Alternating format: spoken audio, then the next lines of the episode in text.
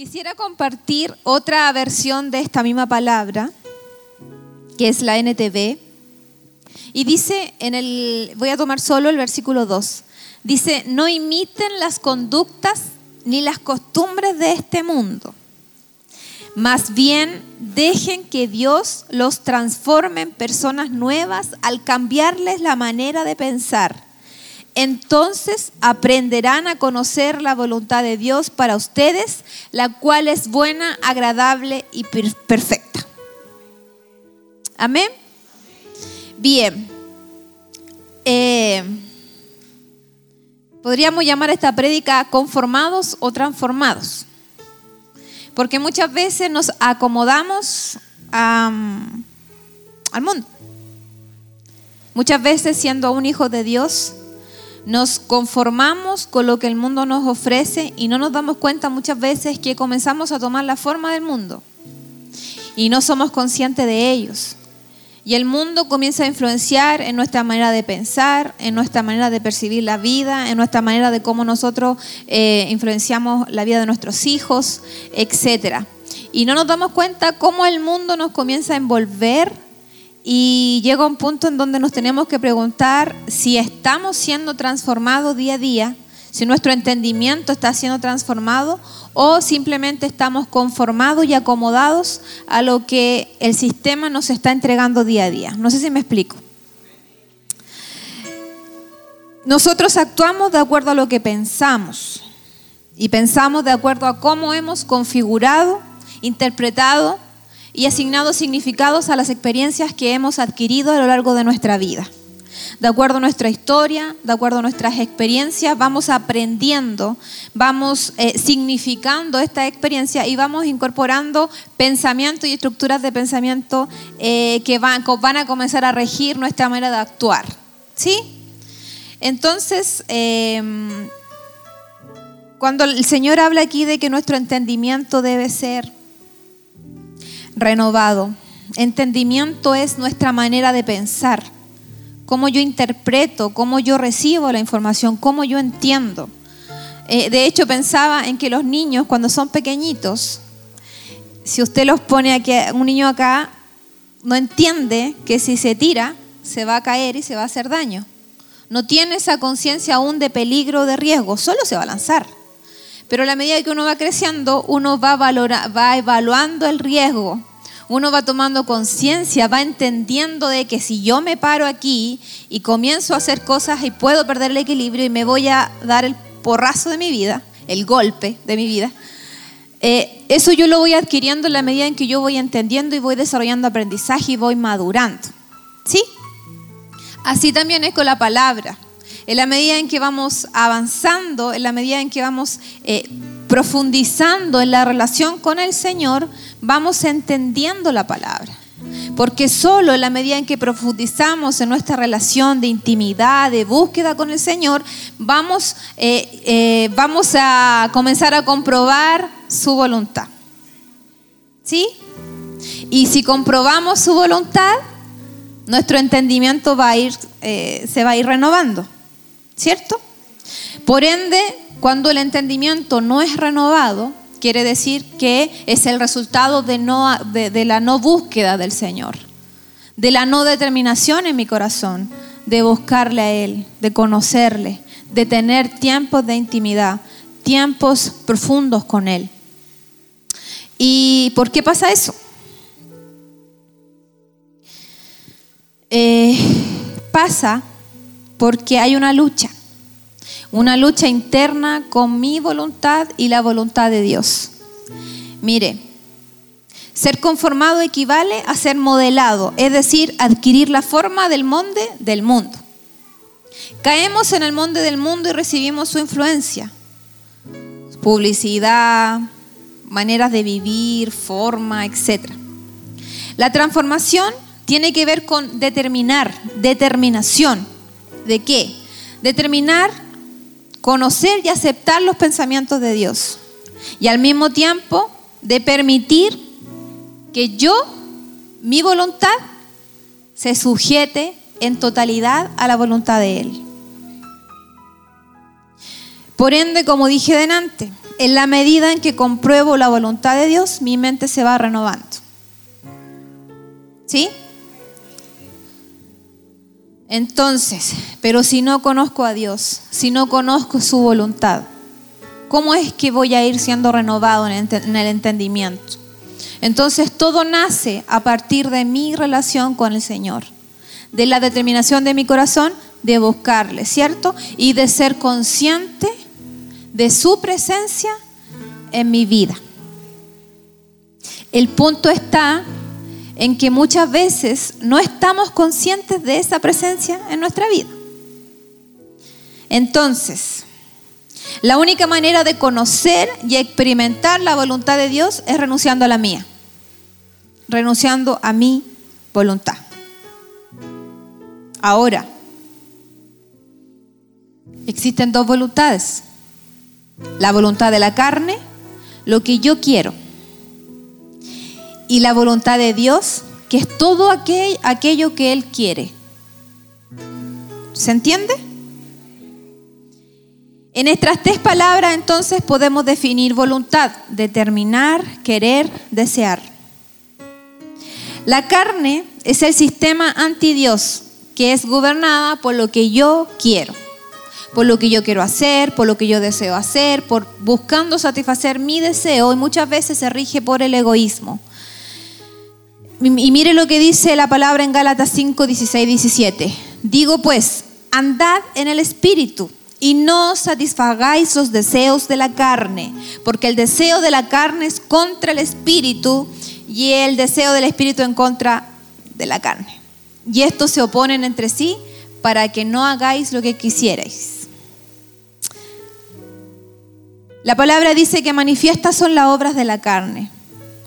Hermanos, vamos a luchar. Todo el tiempo vamos a luchar con cosas. Eso no quiere decir que estamos vencidos y determinados ni condicionados por, porque ya hay uno que venció. Hay uno que venció. Y si Él venció, nosotros también lo podemos hacer.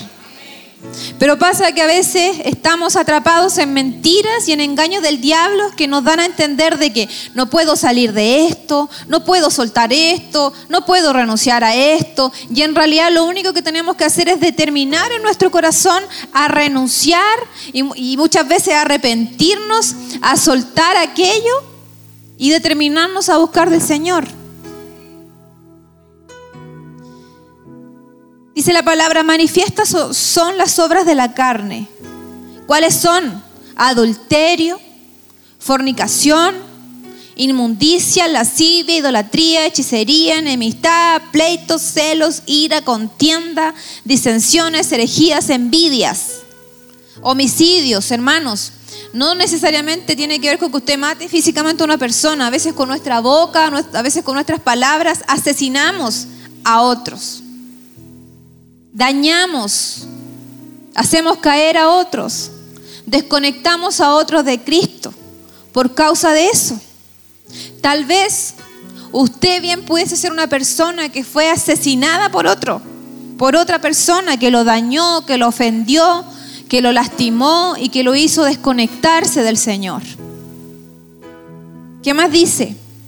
Borracheras y cosas semejantes a esta acerca de las cuales os amonesto, dice el apóstol Pablo.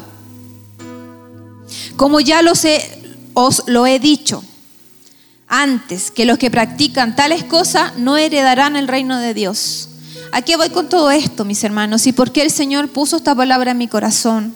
Hemos estado viviendo tiempos hermosos. El Señor nos ha venido hablando de todo lo relacionado acerca de su paternidad y cómo va a redimir nuestro corazón, cómo nos sana, cómo restaura nuestra vida. Y la pregunta es si esa semilla ha sido plantada en su corazón, ¿estamos dando fruto? ¿Estamos respondiendo a esa palabra? Estamos respondiendo a ello, nuestro entendimiento está siendo renovado, estamos atentos a lo que el Señor ha venido hablando, estamos con el corazón dispuestos a renunciar a aquello que no me edifica para agradarlo a Él. Esas son las preguntas que debemos plantearnos, porque a veces nos engordamos de palabra, de alimento, pero eso queda allí y debemos aprender a ser hombres y mujeres de Dios hacedores de la palabra. Que estemos dispuestos a renunciar, a despojarnos, a soltar todo aquello que no edifica mi vida por causa del Evangelio, por causa de la palabra del Señor y por causa del propósito que Él ha definido para cada uno de nosotros. Entonces, mire lo que dice la palabra. Haced morir pues lo terrenal en vosotros. Si algo de esto que yo mencioné anteriormente sigue vivo en mí, debe morir. Yo debo hacer que muera. Usted debe hacer que muera. Nadie más va a venir por usted a matar a aquello que solo usted puede matar. Y que no necesariamente un hermano, sino es la carne. ¿Sí? Dice el apóstol Pablo, haced morir pues lo terrenal en vosotros. Y repite un par de cosas de las cuales yo ya le leí anteriormente. Haga morir. ¿Cómo yo hago morir algo? Dejando de alimentarlo. ¿Cómo se me mueren las plantas si no le doy agua, que es lo que lo nutre? ¿Cómo se muere el amor? ¿Cómo se muere el amor, hermano? Pero no mate el amor. Pero hay que nutrir. Por ende, si esto sigue vivo en nosotros, es por causa de que usted y yo seguimos alimentándolo, ¿cierto? ¿Y cómo muere entonces? Dejando de alimentar, dejando de satisfacer esa carne. ¿Usted se imagina un trozo de carne o no? Cuando yo hablo de la carne, ¿no? ¿No? Yo nomás. Es que.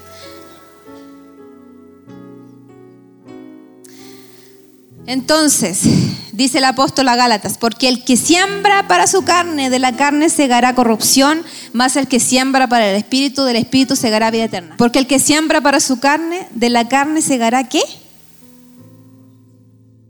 Más el que siembra para el espíritu, del espíritu segará qué?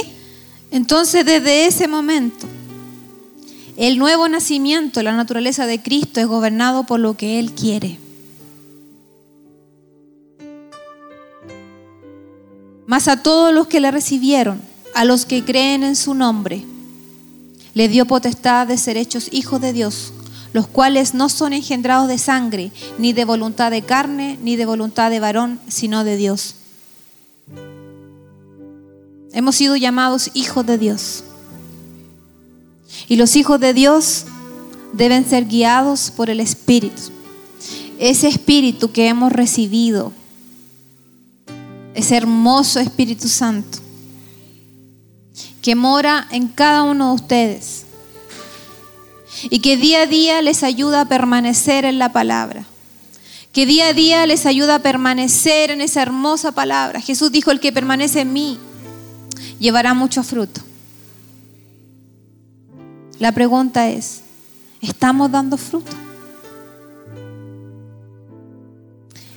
La manifestación del fruto será el resultado de que algo cambió acá, porque si algo cambia acá, mi hermano, todo lo demás es transformado, porque actuamos según lo que pensamos. Y muchas veces queremos actuar de una manera pero se genera una inconsecuencia porque pensamos de una y actuamos de otra. Y muchas veces actuamos con el afán de agradar al hombre, cuando al que debiésemos agradar es al Señor, porque Él conoce las intenciones profundas de nuestro corazón. Y esa debe ser nuestra mayor motivación agradar al Señor y ser consciente aún de nuestras debilidades. Y no para cada vez que caigamos le digamos al Señor, Señor, tú sabes que yo soy débil en esto, para justificarnos, sino más bien entender que aún en medio de nuestras debilidades Él se hace fuerte en nosotros. Pero debemos tener ese entendimiento, debemos tener esa capacidad de reflexionar el Señor quiere sacar, de hecho, vamos a entrar ahora en un tiempo de ayuno, de, oración, de intercesión, eh, adoración. Y nuestro corazón debe ser preparado para ese tiempo. Que sin duda será un tiempo glorioso, hermano. Un tiempo lleno del Señor.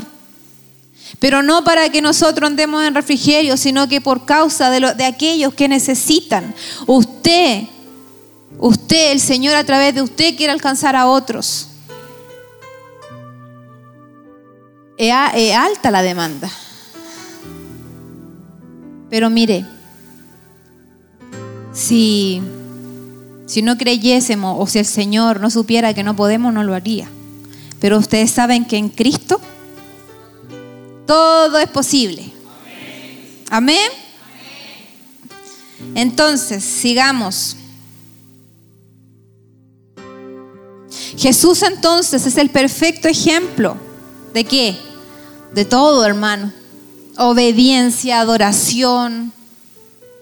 Y qué necesario es que en este tiempo nosotros podamos caminar, wow, conectados, conectados con el Señor, no conectados a nuestra necesidad, conectados con el Señor, que es Él quien debe ser una necesidad primaria en nuestra vida.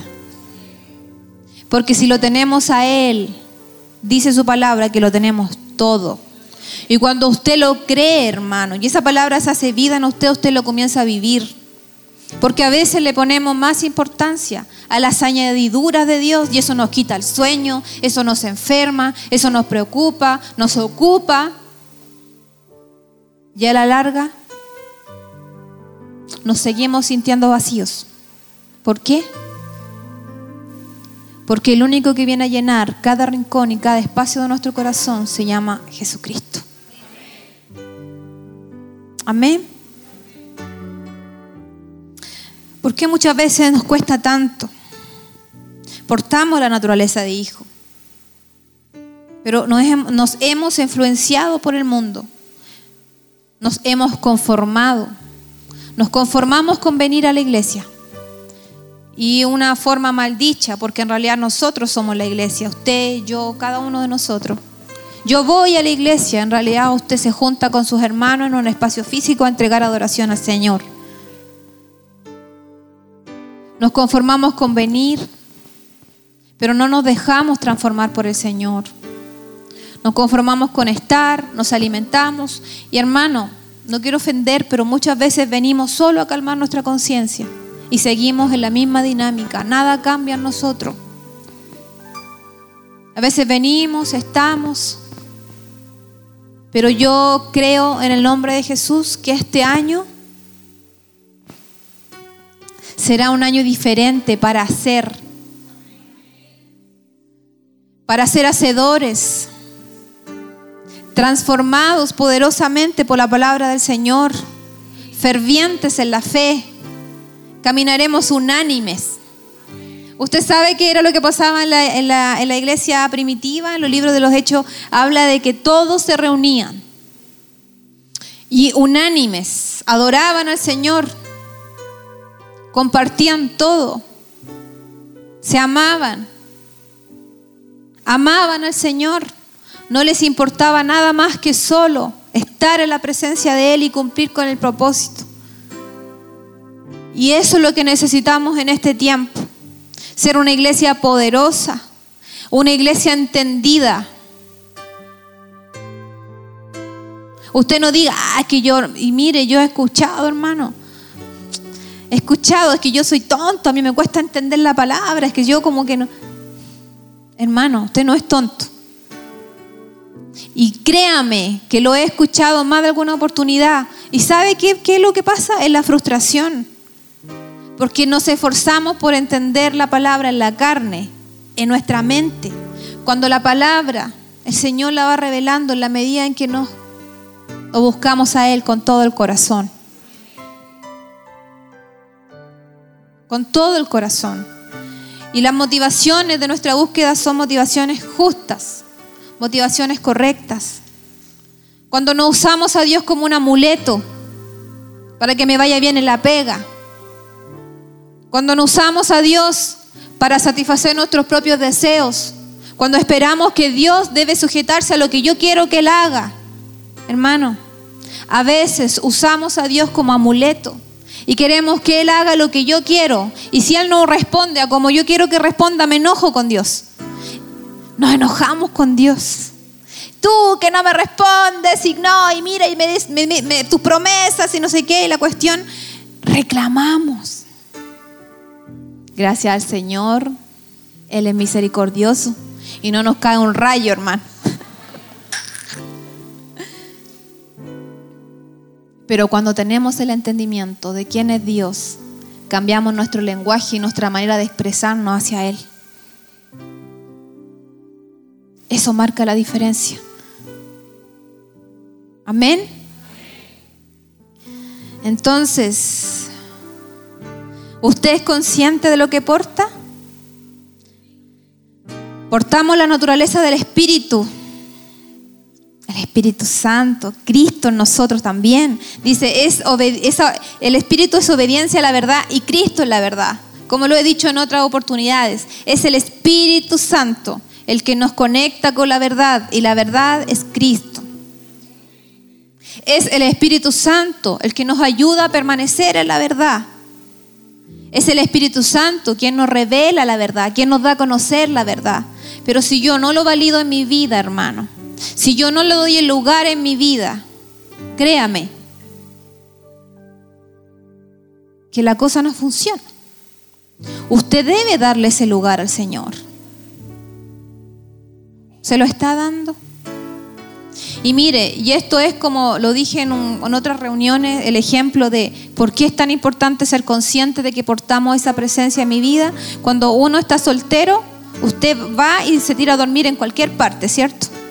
Pero cuando uno se casa, ya usted no se va a tirar a dormir en cualquier parte. Porque usted es consciente de que alguien más va con usted y usted va a querer que ese otro esté cómodo. Y usted lo va a querer agradar. ¿Sí? De la misma manera es la presencia del Espíritu Santo en nosotros. Cuando usted es consciente de que porta esa presencia, usted cambia su dieta, lo que come, lo que mira, lo que escucha, por causa de querer honrarlo.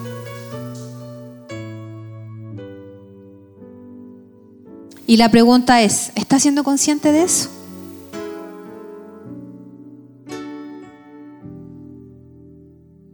Mire, cuando desde mi carne busco agradar a Dios, darle lo que yo creo que Él necesita de mí, me termino desgastando, me termino cansando y no doy en el blanco.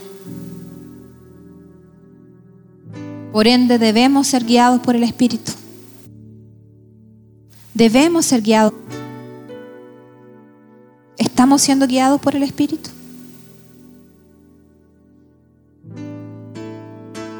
El mundo pasa y sus deseos, pero el que hace la voluntad de Dios permanece para siempre. Todo aquello que pertenece a la voluntad de Dios en Cristo es incorruptible y permanece para siempre. Mire, incorrupción, estado de un cuerpo que no está sujeto a deterioro, descomposición ni destrucción. Corrupción, estado en el cual aquello que es corrupto se echa a perder. Mire lo que dice la palabra en 1 de Corintios. No erréis. Las malas conversaciones corrompen las buenas costumbres. Las malas conversaciones corrompen las buenas costumbres. O sea, echan a perder relaciones. ¿Sí? Apártese de todas aquellas malas conversaciones porque pueden corromper su corazón. El diablo vino para echar a perder, para corromper, para robar, matar, destruir, dice su palabra. Y de hecho, el apóstol le habla a la iglesia de Corintio y le dice, temo que como la serpiente con su astucia engañó a Eva, vuestros sentidos sean de alguna manera extraviados de la sincera fidelidad de, Cristo, a Cristo. El enemigo siempre va a querer alterar nuestros pensamientos. Y por eso nuestra mente siempre debe estar sujeta a la mente de Cristo. Toda mentira y engaño de esta serpiente tiene como propósito el desviarnos de la obediencia al Señor y desconectarnos de Él y por ende también de su propósito. En cuanto a la pasada manera de vivir, despojado del viejo hombre, que está viciado conforme a los deseos engañosos. Leí el otro día un comentario, no sé quién era el que lo escribió, pero decía, ¿cómo era? Eh, creí que al bautizarme el viejo hombre se ahogaría, algo así decía. Pero lo que no me, no, me enteré es que él, él aprendió a nadar. Por ende, todos los días tengo que matarlo. Alguien lo dijo, es alguien importante, pero no me acuerdo el nombre. Bueno, todos los días entonces, ¿qué debemos hacer? Matar al viejo hombre. No, no se me entusiasme, hermana. Entonces, mis amados, debemos despojarnos y día a día el carácter de Cristo debe ser formado en nosotros. Mire, los momentos de presión vienen a manifestar lo que hay en el corazón. Y para saber qué es lo que hay en el corazón, expóngase a momentos de presión. Y si sale rabia, ira, violencia, agresividad, diga, wow, Señor, me falta apalear más a este viejo. porque eso va a ser el resultado de lo que hay en mi corazón. Si me enfrento a una situación de, en donde tengo que o miento, digo la verdad, y si digo la verdad me pasa pero algo terrible y decido mentir, bueno, ese momento de presión, ¿qué vino a manifestar? Mentí. Y uno dice, ah, pero una mentirita piadosa, santo. Mentira es mentira. No hay mentira blanca ni cosas, no. Entonces, es tiempo de hacernos, hermanos, esta pregunta. ¿De dónde provienen los deseos que gobiernan mis acciones y mis decisiones? O mis decisiones y mis acciones. ¿De dónde? Porque hay cosas que hacemos Hay cosas que expresamos y que hablamos que muchas veces no están alineadas con la palabra. Hay prácticas que hacemos que no están alineados con lo que la palabra dice. Y nosotros nos dejamos llevar por interpretaciones de la interpretación de la interpretación, cuando a veces la interpretación de acá abajo no tiene nada que ver con el, el texto original de lo que dice la escritura. Entonces uno dice, no, pero si yo puedo hacer esto, pero si la palabra dice, ¿dónde dice? Entonces a veces nos llenamos de malos entendidos y de malas interpretaciones de la escritura. Y eso va configurando una manera de pensar y de actuar. Pero cuando nos damos cuenta de que en realidad lo que yo creía que era, no era santo, hay que comenzar a deconstruir, empezar a sacar aquellas cositas que como que no, no han ayudado a que mi edificio, mi construcción sea sólida. Entonces, es importante, ¿qué hacer? Examinarnos. Pero ¿sabe qué? Tiene que hacerlo con la ayuda del Señor. Examina, oh Dios, decía David, examina, oh Dios, mis pensamientos. Lo profundo, escudriña y muéstrame. Hermanos, necesitamos, necesitamos esa profundidad con el Señor. No demos las cosas por hecho, volvamos al original, a la palabra. Esta palabra nos va a ayudar a conocer la voluntad de Dios. A veces perdemos tanto tiempo y nos frustramos porque creemos que lo que le estamos dando al Señor es lo que el Señor quiere que le dé, cuando en realidad es algo totalmente distinto. ¿Y sabe por qué erramos? Porque desconocemos la escritura. ¿Se entiende? El deseo del Espíritu, nuestro deseo, que guiado por el Espíritu Santo, está conducido por la voluntad de Dios. El Padre nos ama. A veces sufrimos consecuencias de nuestras decisiones y creemos que es porque Dios, no sé, algo hizo mal Cuando a veces, independiente hermano del amor de Dios, Dios nos ama con amor eterno. Eso no quiere decir que, que, nos exima de las consecuencias de nuestras malas decisiones. Pero a veces nos alejamos y nos desconectamos de Dios porque lo responsabilizamos a Él de lo que vivimos.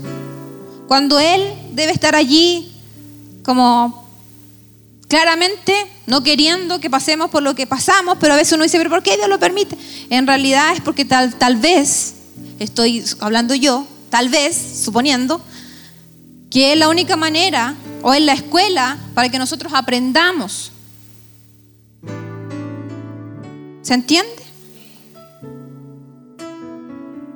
Porque necesitamos ser quebrantados a veces en áreas de nuestra vida, porque es de la única manera en que se esperaría que aprendamos a depender del Señor. Aún así, Sabemos que a los que amamos a Dios todas las cosas nos ayudan a bien. ¿Usted lo sabe? ¿Qué cosas este año usted va a cambiar? No me lo diga, sino que reflexiónelo. ¿Qué cosas usted este año va a cambiar? ¿Logra identificar algunos aspectos de la carne latentes allí y que todavía están impidiendo el fluir de Dios con libertad en su vida? ¿Qué cosas son las casas? Había un rey que el Señor le manda al profeta y le dice, ordena tu casa porque ya el tiempo se acabó. Qué bendición es que a la hora de partir el Señor te diga, ordena tu casa porque hay desorden, hay pecado, hay esto, hay esto, ordénala porque te vengo... Pero qué importante entonces es entender que necesitamos ordenar, identificar aquellos aspectos que tal vez allí están incidiendo y a lo mejor, hermanos, pueden estar impidiendo la manifestación del Señor de una manera gloriosa en nuestra vida. ¿Qué cosas son las que a nosotros nos corresponden hacer? Hay cosas que sin duda no podemos y allí en donde rendimos al Señor decimos, Señor, ya no puedo, me cuesta, estoy sufriendo, la paso mal, estoy luchando con esto y es Él quien nos fortalece en medio de las dificultades. Pero hay cosas también que a nosotros nos corresponde hacer. ¿Usted logra identificar bajo qué línea se está moviendo? Voluntad, de Dios en su vida, porque a veces decir, no, yo estoy haciendo la voluntad de mi Padre, pero estoy haciendo todo lo contrario en la práctica de lo que la palabra dice. No, yo, yo creo en el Señor y estoy, estoy sirviéndole. Pero el servicio no es suficiente si es que mi corazón no está inclinado a hacer su voluntad.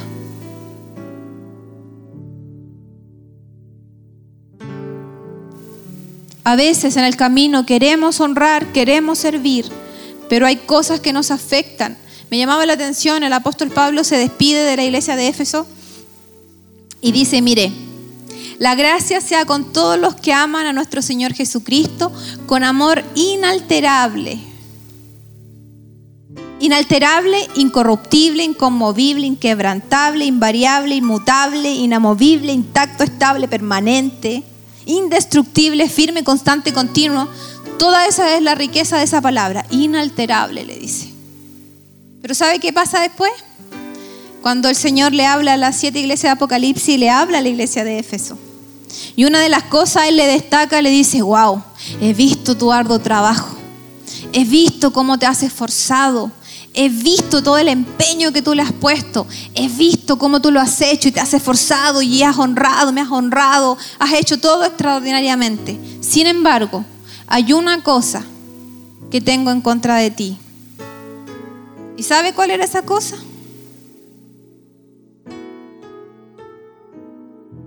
Que has dejado tu primer amor. Que has dejado tu primer amor amor que se supone era inalterable.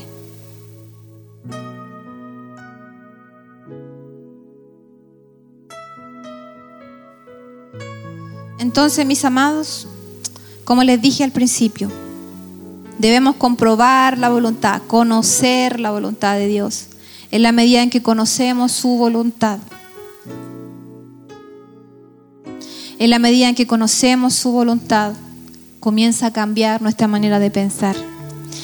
Mire, Marcelo Zapata, el, los, eh, el matrimonio encargado de matrimonios, valga la redundancia, él siempre cuenta, o sea, no, no sé si siempre, pero varias veces ha contado su testimonio. Él era ateo, pero así, salvajemente ateo. Un psicólogo, ateo, hermano, es complicado. ¿Cierto que es complicado? ¿Y sabe usted qué hacía él? Marielita lo invitaba a la iglesia. Y él comenzó a leer la palabra. ¿Y sabe para qué? Para contraargumentar al pastor. Para criticar y tirar abajo todo el argumento del pastor, comenzó a estudiar esto. ¿Y sabe usted qué pasó?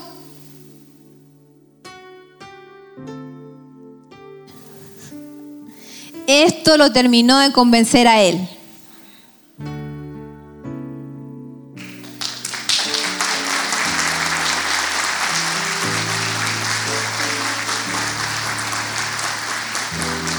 ¿Se da cuenta?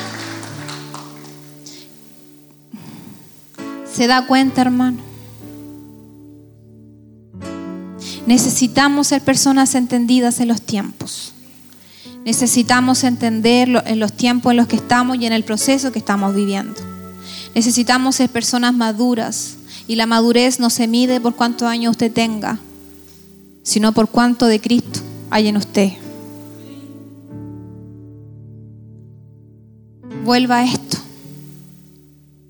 Y vuelva también a la oración,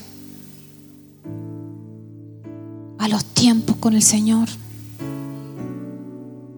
Renuncie a aquello que le impide el fluir de Dios en su vida. Déjese guiar por el Espíritu. Deseche la obra de la carne. No le den el gusto al diablo. No le den el gusto al diablo, hermano. Y si hay área donde usted está en debilidad, busque consejo, busque ayuda. Pero no le dé el gusto. No le den el gusto al diablo. Busque ayuda, busque consejo y por sobre todas las cosas busque a Cristo. Porque la medida en que usted se llene de esto, hermano, y haga morir lo otro, usted será fortalecido, usted será transformado. Pero no siga, hermano. Hay hermanos que, que pasan 7, 10 años luchando con las mismas cosas. ¿Por qué?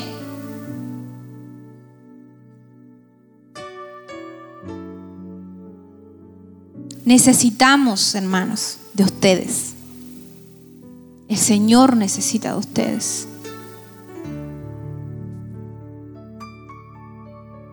Usted necesita de Dios. Yo necesito de Dios. Por ende, mis amados, quisiera invitarlos a orar. Quisiera invitarlos a que usted incline su cabecita y tenga allí una conversación profunda con el Señor.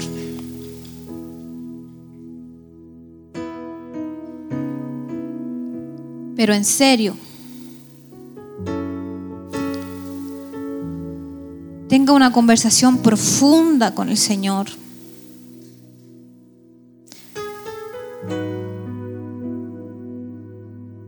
No vamos a encontrar sanidad fuera de Cristo. No vamos a encontrar salvación fuera de Cristo. No vamos a encontrar restauración fuera de Cristo. No vamos a encontrar justicia fuera de Cristo. No, vamos a encontrar santificación fuera de Cristo.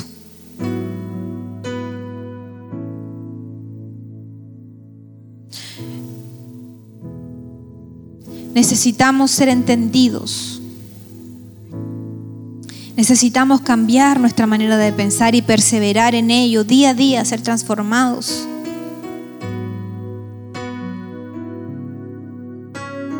Pero a veces pasa que nos afanamos y estamos más orientados al mundo, a lo inmediato, que a lo eterno. Y necesitamos replantearnos nuestra relación con el Señor. Necesitamos replantearnos la intimidad que tenemos con el Señor, si es que tenemos.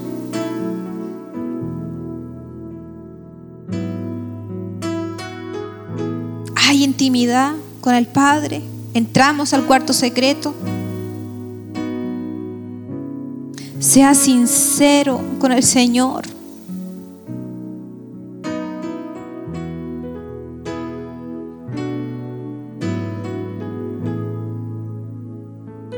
Espíritu Santo.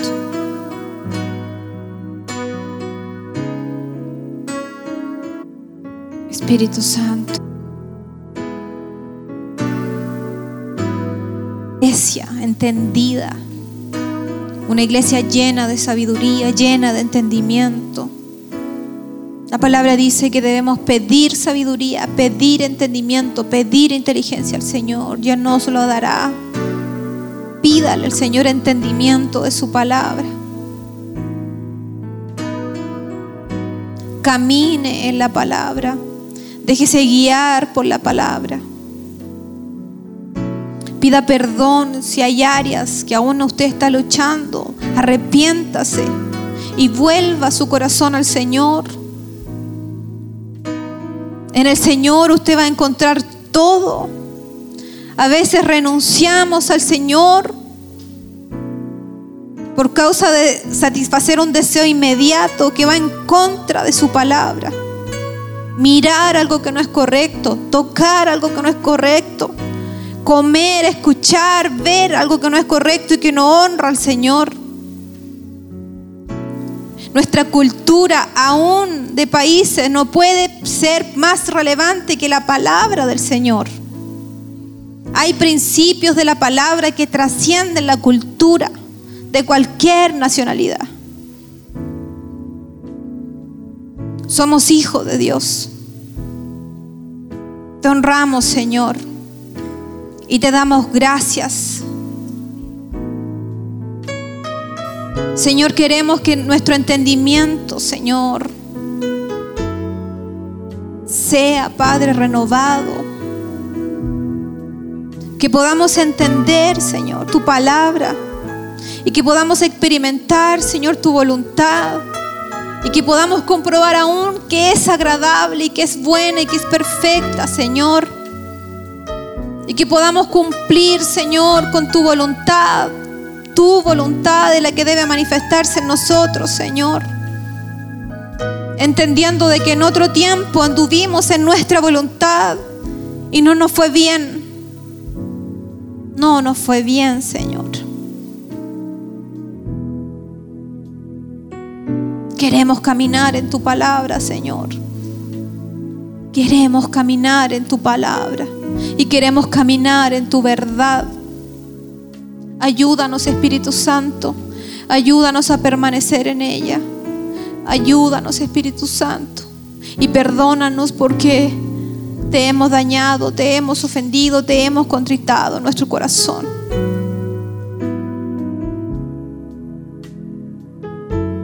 Ayúdanos, Señor, a vencer. Gracias, Padre. Gracias por tu presencia hermosa. Aquí está tu ayudador, hermano tu consolador. Tal vez servías al Señor con fervor y en el camino te corrompiste por causa de cosas que viste, de cosas que escuchaste. El diablo puso la semilla. Vuelve tu corazón al Señor.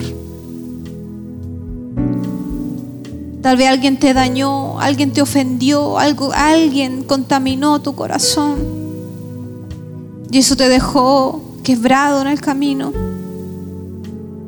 Pero hoy es el día para que restaures tu intimidad con el Señor. Venir al templo no es sinónimo de intimidad.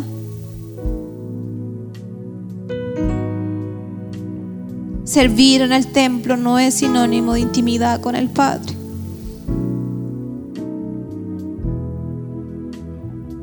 ¿Cómo está tu corazón? Oh Espíritu Santo,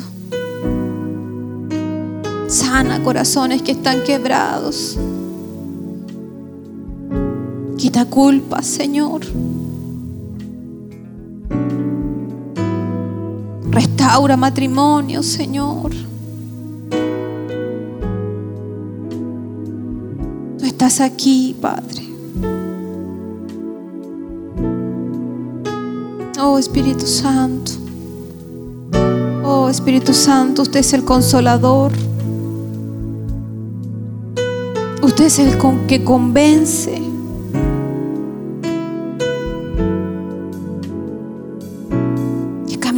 En tu palabra, Señor. Ayúdanos a permanecer. Ayúdanos, Señor, a honrarte. Ayúdanos, Señor, a dar testimonio de ti. Ayúdanos, Señor, a discernir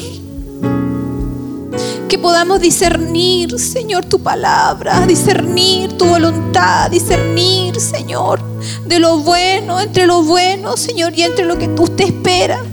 Porque a veces creemos hacer cosas buenas para ti, pero si no están sujetas a tu obediencia, Señor, pierdan sentido. Que este sea un tiempo de ser exactos, Señor.